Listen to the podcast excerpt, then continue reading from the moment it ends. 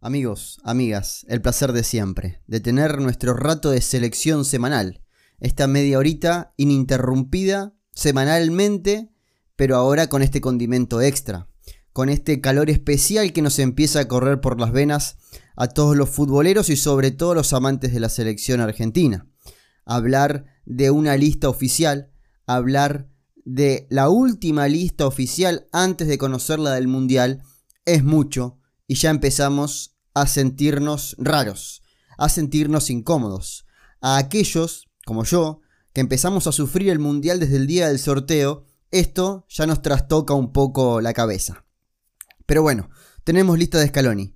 Tenemos 28 nombres que van a ir a Estados Unidos el próximo, el próximo lunes 19. Van a estar viajando a Estados Unidos para estar allá cerca del mediodía, el grueso del plantel. Y el viernes enfrentar a Honduras y luego el día 27, que va a ser el martes, estarán enfrentando al conjunto jamaiquino. Y Scaloni eh, recortó, recortó cuatro nombres de la prelista que comentábamos la semana pasada a lo que es la lista de ahora. Hay cuatro nombres que quedan en el camino, dos por lesión y dos por decisión del entrenador. Empecemos a ver primero los más sobresalientes que tuvo esta lista, que son las ausencias de Nicolás González, estuvo ausente los últimos cinco partidos de la Fiorentina, y si bien ya se han mostrado videos por parte de la cuenta oficial de la Fiore que está recuperado, lo mejor es no arriesgarlo, así que queda fuera. Lo que no sabemos si estos chicos que vamos a nombrar, el caso de Nicolás González y Ezequiel Palacios, que es el otro que queda fuera por lesión, sintió un pinchazo en el isquiotibial el fin de semana y se perdió el partido por Europa League y, sí, y también queda fuera de la lista definitiva. No sabemos si estos chicos viajarán. Escuché a Edul en Teis Sport diciendo que Ezequiel Palacios se ofreció para viajar, quiere estar con el plantel. Sabe Ezequiel Palacios que no tiene el lugar asegurado en Qatar 2022, así que no sería descabellado verlo en Madrid eh, con el resto del plantel, que es donde se reúnen y sale el charter para llegar eh, en horas del mediodía a Miami y entrenarse ahí en el complejo del Inter Miami y mantenerse eh, ya concentrados esperando el viernes. Messi viajará desde París. Antes viajaba con Paredes y Di María, ahora no sabemos si algunos de los chicos que están en Italia van hacia París y viajan con Messi o directamente viaja el capitán solo hasta Miami con el resto de su familia, porque sabemos que la familia Messi eh, está trabajando en Miami también, pensando en el futuro de, la familia, del jugador y, de todo. Así que vamos a ver cómo se desarrolla esto, pero en principio la información es esa. Viaja todo el plantel desde Madrid y Messi viaja en su avión privado desde París para llegar todos el lunes en las primeras horas de la tarde. Lista que dejó dos nombres en el camino. Para mí el más sorprendente es el de Juan Muso, porque estábamos acostumbrados a la concentración y a la lista de cuatro arqueros, por una cuestión práctica de que sean pares para poder entrenar, dos y dos, es mucho más ágil, más práctico. Y ahora Scaloni decide dejar a Juan Muso fuera de la lista definitiva. Hay gente que vi en Instagram, que comentaban en, un posteo mío de Instagram, que decía, ojo que puede ser porque hace unos días nació un hijo de Juan Muso pero creo que está más relacionado a que de a poco Scaloni quiere ir quedándose con los tres arqueros, con las últimas dudas que tiene y tendrá develada esta duda del arquero, así que queda en el camino. Y Martínez Cuarta se repite la práctica que pasó en junio, estar en prelista, quedar fuera de la lista definitiva. Acá pasa lo mismo, estuvo, estuvo en la prelista y quedó fuera de la lista definitiva. Y llama la atención porque en mi cabeza y en la de la que seguimos la selección argentina, parecía que Nehuen Pérez no tenía tanta consideración dentro de la selección argentina y sin embargo aparece en consideración con, en la selección por sobre Lucas Martínez Cuarta, al igual que Facundo Medina aparecen, así que de a poquito Lucas Martínez Cuarta se va despidiendo de sus chances de estar en Qatar 2022. ¿Cómo ha cambiado todo el proceso? Porque arrancamos las eliminatorias con Lucas Martínez Cuarta como titular y hoy lo terminamos con Lucas Martínez Cuarta fuera de la lista definitiva de la última gira previa al Mundial. Ha cambiado mucho en este tiempo todo. Hoy está Cuti en ese lugar, Pesela es el primer suplente, Neuwen Pérez parece ser el segundo suplente por ese sector, el tercer hombre eh, en orden de prioridades. Y, y, el caso de Lucas Martínez Cuarta ya queda un poco más relegado. Y esos son los nombres que han quedado fuera de la prelista hacia la lista definitiva. Empecemos a repasarlos y vamos sacando algunas conclusiones. Los tres arqueros de siempre, sacando a Muso, que son Franco Armani de River, Dibu Martínez del Aston Villa, Jerónimo Rulli del Villarreal. Sin novedades, salvo la ausencia obvia de, de Muso. Nos metemos con los defensores, Gonzalo Montiel del Sevilla y Nahuel Molina del Atlético de Madrid. Me hubiese gustado ver acá qué hubiese pasado si Juan Foyt estaba sano, porque Montiel hoy se convirtió en el tercer lateral derecho del Sevilla. En el último partido de Champions no estuvo ni en el banco de suplentes y ya empieza a preocupar por la cercanía al Mundial y sobre todo por el presente que traía Juan Foyt en el Villarreal, pretendido por el Barcelona. Había toda una intención por parte del equipo culé de quedarse con los servicios del ex Estudiantes de La Plata y una lesión impidió un poco todo eso, aunque Juan Foyt no se vio desesperado por abandonar Villarreal. Pero bueno, creo que esta disyuntiva entre Gonzalo Montiel y Juan Foyt está cada vez más eh, cerca y está cada vez más peleada de cara al próximo Mundial. Decíamos, Nahuel Molina del Atlético de Madrid, Germán Pesela del Betis, Cristian Romero del Tottenham, Nehuen Pérez del Udinese, Lisandro Martínez del Manchester, Otamendi del Benfica, Marcos Acuña del Sevilla, Facundo Medina del Lens y Nicolás Tagliafico del Lyon. Hay una diferencia, además de la ausencia de Lucas Martínez Cuarta, es que Facundo Medina en la prelista aparecía entre los centrales. Ahora aparece entre los dos laterales izquierdos. Yo siempre me agarro un poquito de estos mensajes chiquititos que nos deja Scaloni en cada lista y la idea de pensarlo como el tercer lateral izquierdo del seleccionado argentino no me parece descabellada. Siempre hablé justamente de este punto, que Argentina no tenía otro hombre en caso de que no esté Tagliafico y Acuña. Siempre se jugó con esos dos laterales izquierdos y me parece que el fogueo y la convivencia de Facundo Medina por ese sector puede ser interesante. En el mediocampo Leandro Paredes de la Juve, Guido Rodríguez del Betis, Enzo Fernández del Benfica, primer gran sorpresa que tiene la lista de convocados después de lo de Facundo Medina, es lo más eh, destacable porque son jugadores nuevos. Creo que Enzo Fernández tiene grandes chances de pelear en estos dos meses su participación en Qatar 2022. Es el único de los que está fuera de las habituales convocatorias que podemos decir que puede pelear un lugar. Alexis McAllister del Brighton, Rodrigo de Paul del Atlético de Madrid, Giovanni Lochelso del Villarreal, Papu Gómez del Sevilla. Em, esos son todos los mediocampistas.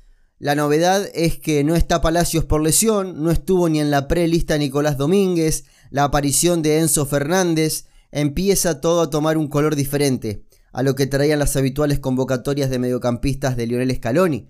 La cosa empieza a tornarse más al momento, no tanto a la estructura psíquica del entrenador, sino a lo que estamos viendo domingo a domingo. Y lo, de Enzo Fernández, perdón, es algo sólido que estamos viendo domingo a domingo y miércoles a miércoles, porque en Champions con la Juventus el otro día la rompió todo también.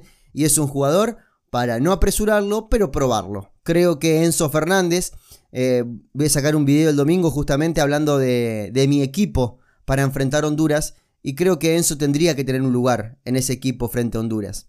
Porque ¿para qué lo traemos? Teniendo en cuenta la cercanía con el Mundial, lo ideal es probar, sacarse las dudas, terminar de develar misterios de cara a lo que va a ser la lista de 26 jugadores. Vamos a los atacantes. Thiago Almada del Atlanta United, desde el Piti Martínez en la primer lista de Lionel Scaloni allá por agosto del año 2018 que no había un jugador de la MLS, de la Liga de los Estados Unidos.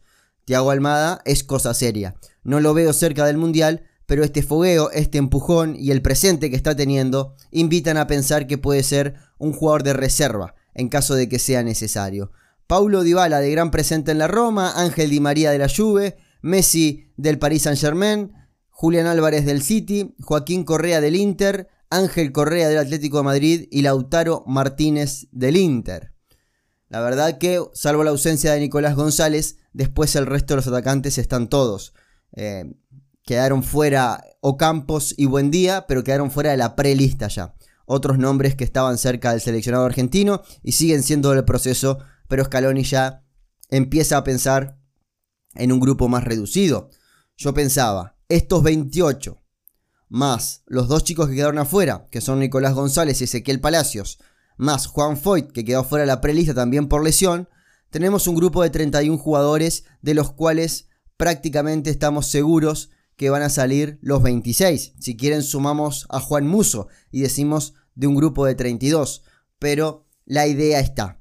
Tenemos una base sólida desde hace mucho tiempo y está bueno que la selección argentina se maneje así, manteniendo niveles y, no improvisando. Mundiales anteriores a, esta distancia del mundial no sabíamos ni 10, ni 11, ni 12 jugadores de, de la cita mundialista y hoy prácticamente cualquier persona que mira los partidos de la selección argentina puede arriesgar 16, 18 jugadores sin ningún tipo de inconvenientes. Será entonces el viernes 23 de septiembre y el martes 27 de septiembre. Primer partido Argentina-Honduras en Miami, segundo partido Argentina-Jamaica en Nueva York.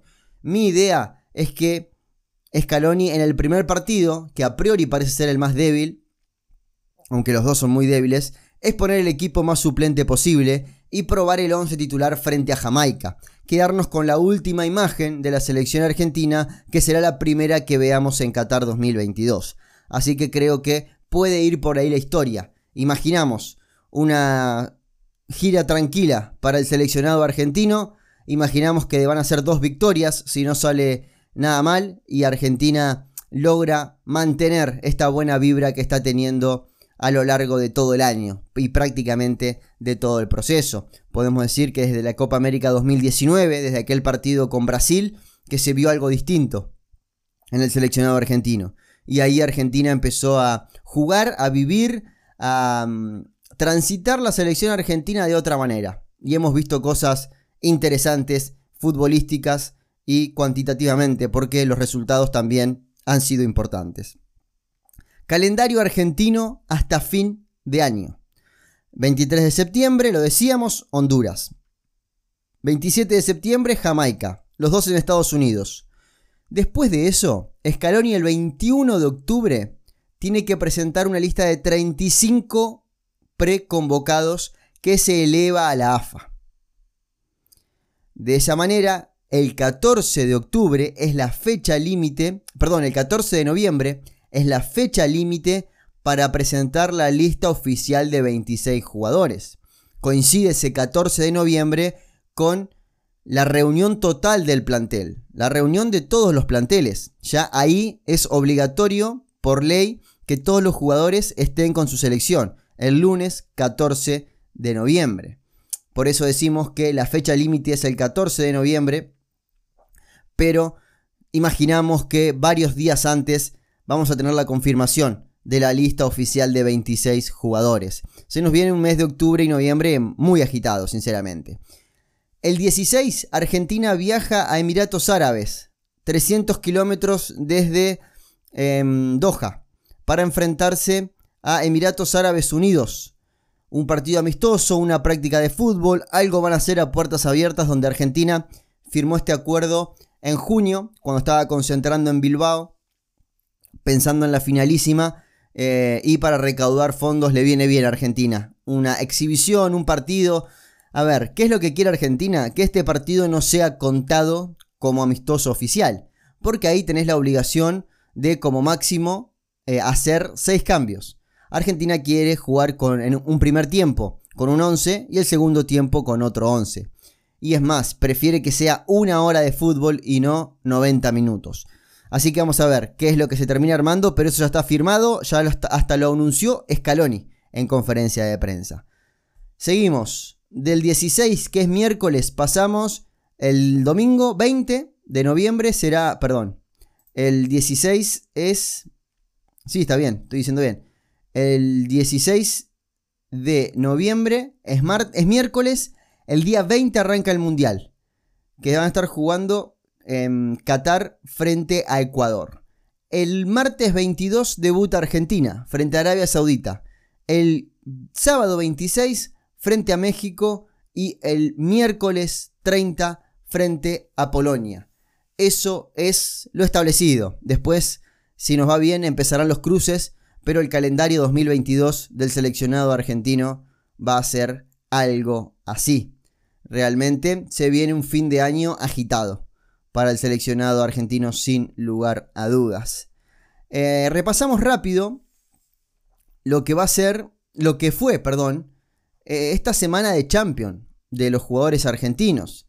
Hemos tenido grandes actuaciones, tanto martes, miércoles como jueves en Europa League. Empezamos el día martes con gol de Valentín Carboni en la Youth League, lo que sería la Champion juvenil. Jugó los 90 minutos para el Inter. 72 minutos de Joaquín Correa más asistencia. 18 de Lautaro. Angelito Correa 17 en el Atlético de Madrid. 45 minutos de De Paul. 62 minutos de Molina para la derrota del Atlético de Madrid. Ezequiel Palacios estuvo fuera de la lista por lesión. 90 minutos de Valerdi en el Marsella. 2 minutos de Alario en el Eintracht de Frankfurt. Ocampos fue suplente. Magallán fue suplente. Ambos en el Ajax. Y 90 minutos de Cuti Romero en el Tottenham. Pasamos al día miércoles, donde nos encontramos con un Sevilla que no la está pasando bien, con 23 minutos de Papu Gómez, es una buena noticia. Papu se perdió un par de partidos por algún dolor y ahora volvió a jugar. Montiel quedó fuera de la lista de convocados, lo decíamos, por decisión técnica. Acuña fue al banco de suplentes. 74 minutos de Eric Lamela. Eso en el Sevilla. Nicolás Paz en la Youth League eh, erró un penal y jugó un gran partido. Estuvo durante los 90 minutos de juego en la Champions Juvenil. Messi, 90 minutos, gol y asistencia. Impresionante el capitán argentino. Paredes, 90 minutos, amarilla y asistencia. Soule estuvo en el banco de suplentes para la Juve. 32 minutos de Di María. Buena noticia que vuelve a jugar Fideo. 77 minutos de eh, Giovanni Simeone para mm, el Napoli. 81 minutos de Enzo Fernández para el Benfica frente a la Juve, 90 minutos de Otamendi, gran partido de Otamendi también. Bernabé fue suplente en el, en el Celtic. Capaldo, 90 minutos para el Salzburgo y amarilla, 32 minutos de Julián Álvarez para el Manchester City. Em, redondeamos con el jueves de Europa League, que fueron 34 minutos de Guido, 17 minutos de Pesela, gol y 45 minutos de Dybala, Tisera jugó 10 minutos, Lisandro Martínez 89, Garnacho jugó 2 minutos, Luca Romero 14, los últimos dos, Garnacho y Romero, jugadores sub-20 de la selección argentina, eh, 16 minutos y asistencia en lo que fue su debut europeo con el Feyenoord y, Auski, perdón, estuvo fuera de la lista de convocados. De lo más relevante, Después en Conference League, los tres del Villarreal, ninguno jugó. Lo Chelsea quedó afuera por decisión técnica, teniendo en cuenta que es Conference League. El Villarreal apuesta a poner un equipo eh, mucho más modesto. Rulli fue al banco de suplente, Foyt afuera por lesión. Martínez Cuarta y Nicolás González. Martínez Cuarta se lesionó en el calentamiento y por eso no jugó. Y Nico González por lo que veníamos hablando. Y tenemos gol y 90 minutos de Lanzini en lo que fue la Conference League. Se viene un lindo mes, amigos. Se viene eh, un muy buen momento para estar cerca de la selección argentina, para seguir eh, lo que va a ser esta gira de septiembre. Lo vamos a estar siguiendo a través de Twitter, lo vamos a estar siguiendo a través del canal de YouTube.